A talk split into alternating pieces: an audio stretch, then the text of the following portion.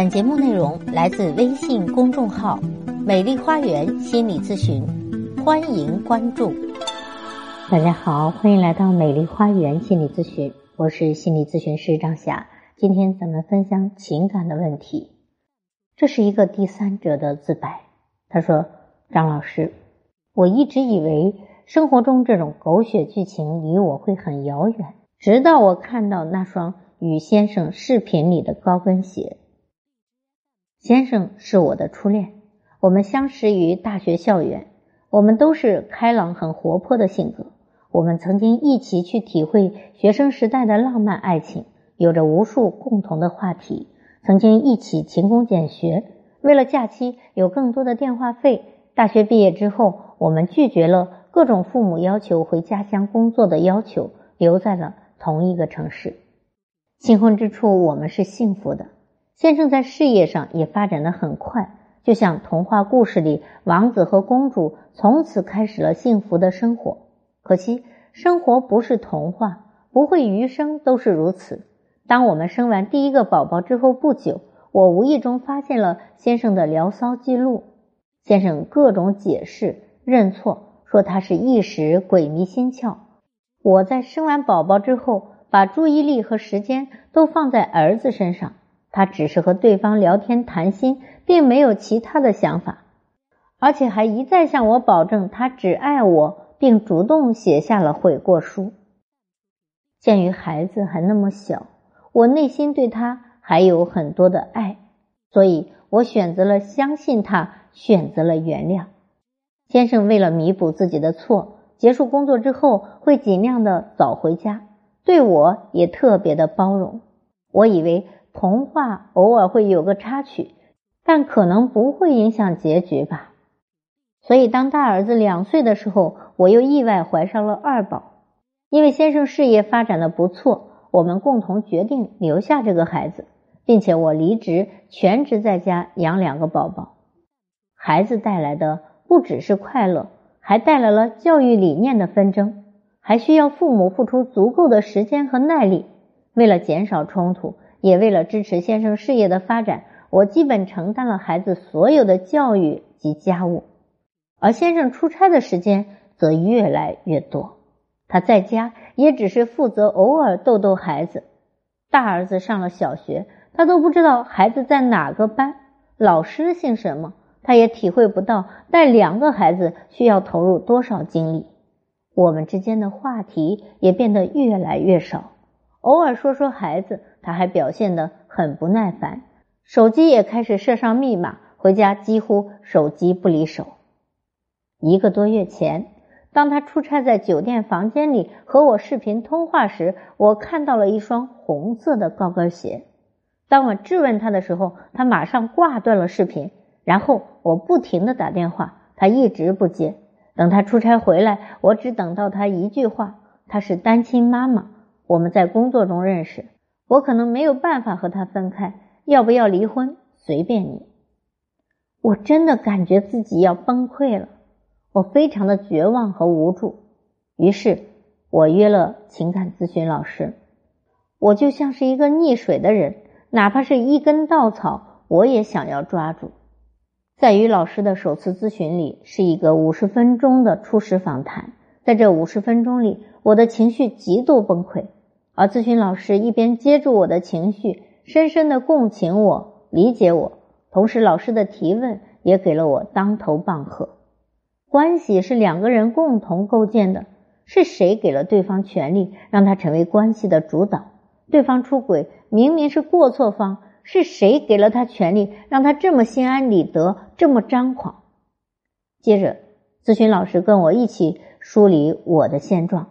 帮助我制定了一个月的陪护和成长方案，明确了我这一个月希望达成的目标，并根据这个目标制定陪护计划，帮助我度过这段最煎熬的时期。一个月说长不长，说短也不短，这一个月我就学会了，也改变了很多。首先，我找到了自己在家庭中的位置。有了孩子以后，我一直把自己放在照顾孩子、照顾先生。照顾家庭可以牺牲自己的爱好、工作时间、事业，啊，我就是这个家里的免费保姆，却忘却了自己首先是一个妻子，妻子这个角色才是我在家庭中的位置。我只把自己当成了一个妈妈，不只是两个孩子的妈妈，还成了我先生的妈妈。我对他的需求一降再降，低到他只要挣钱回家就可以了。就好比家里的孩子，他只要认真学习，其他事情他都不用负担，也都不用负责。哪怕他犯了错，也有所持，而不需要付出代价。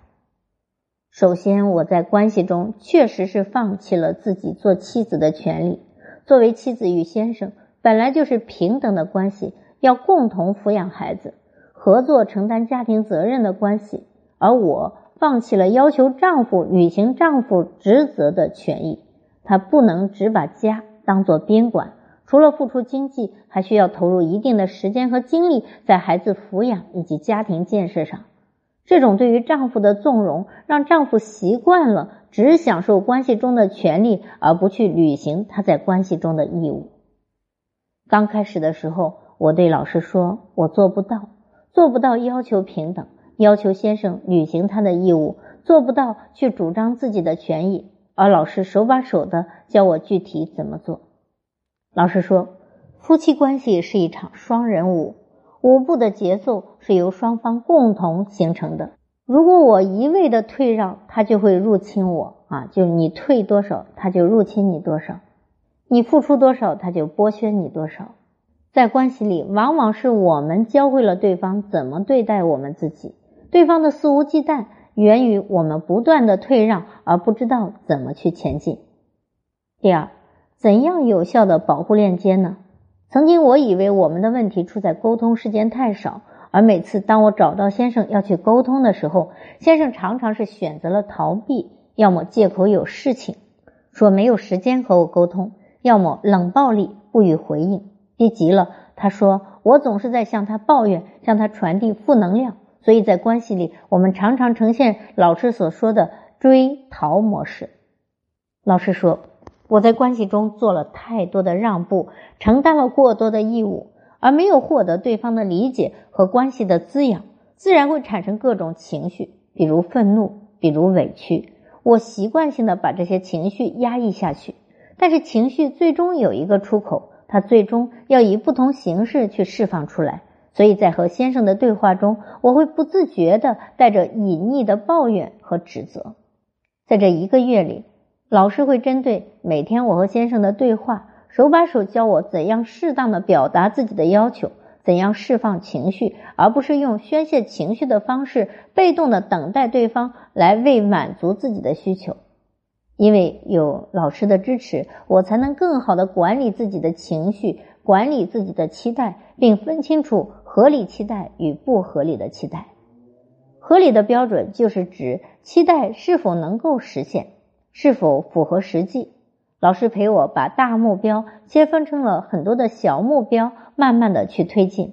比如一次提一个小要求，让他在某一天去接一下孩子；下一次呢，可以让他帮孩子在学习群里打一下卡。或者提议某一个周末，请他留半天的时间带孩子去图书馆或者博物馆，而不是寄希望于对方立刻马上前进一大步，成为五好丈夫、五好爸爸。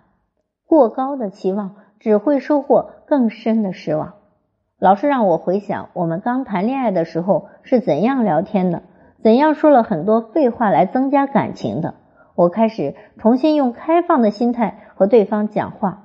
而不是每天谈话，先设定好自己的沟通目的，并以是否达到目标作为沟通有效的标准。当我放松的去和对方对话，对于沟通的内容及结果抱着开放的心态，慢慢的，我感觉先生不再逃避与我对话了，我们能够在一起讲话的时间越来越多了。第三，做好两手准备。一开始老师就告诉我，针对我们目前的情况。我们可以做最大的努力，也要准备好接受最坏的结果。越是不能接受离婚，越是丧失自己的离婚力，那离自己想要的幸福目标就会越近。一方面，老师陪伴我度过各种失落和难受，在我多次情绪面临崩溃的时候，拉住我，让我不急着下决定是否要离婚。先生的出轨对于我来说无疑是很大的创伤，不管我是否愿意，都会不时的想起他的背叛，内心充满了猜疑。在最难受的时候，我就会想，干脆离婚吧，也许离婚才是解脱。而老师则告诉我，冲动的离婚解决不了任何问题，而且最重要的是我还没有准备好。老师为我具体分析了如何离婚，我将面临哪些具体的困难。并帮我为最坏的结果离婚做具体的准备，不管是精神上的、心理上的，还是法律上的。老师指出我具备的优势以及资源，鼓励我重新准备工作，带我提升离婚率。另一方面，老师带着我做自我成长，提升自己的吸引力。通过镜子练习，我一点一点的找到自己的自信，不再沉浸在负面情绪中。在老师的建议下。我每天以新的形象在朋友圈发自己的照片，不同的场景，不同的服饰，有的时候配上好心情的描述，有时候写几句对于未来的美好规划。我还调整了家里的各种小装饰，进门随时保留一束鲜花，让家居的色彩变得明亮鲜活。当一个月陪护结束的时候，闺蜜说我就像换了一个人，人有活力多了。在一起的时候，看到我的笑容，感觉也有了好心情。大儿子也说，现在和妈妈在一起，感觉不一样了。以前哪怕父母不吵架，家里的氛围也很紧张，和先生的关系也已经趋于缓和，能够明显的感觉到他更愿意回归家庭，更愿意为家庭花时间了。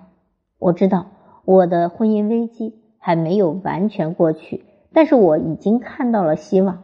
我有很多需要学习成长的部分，但是我已经不再迷茫，不再有那么多恐惧和害怕，因为我明白我要过什么样的人生，我的底线在哪里，我可以为自己的目标怎样去做。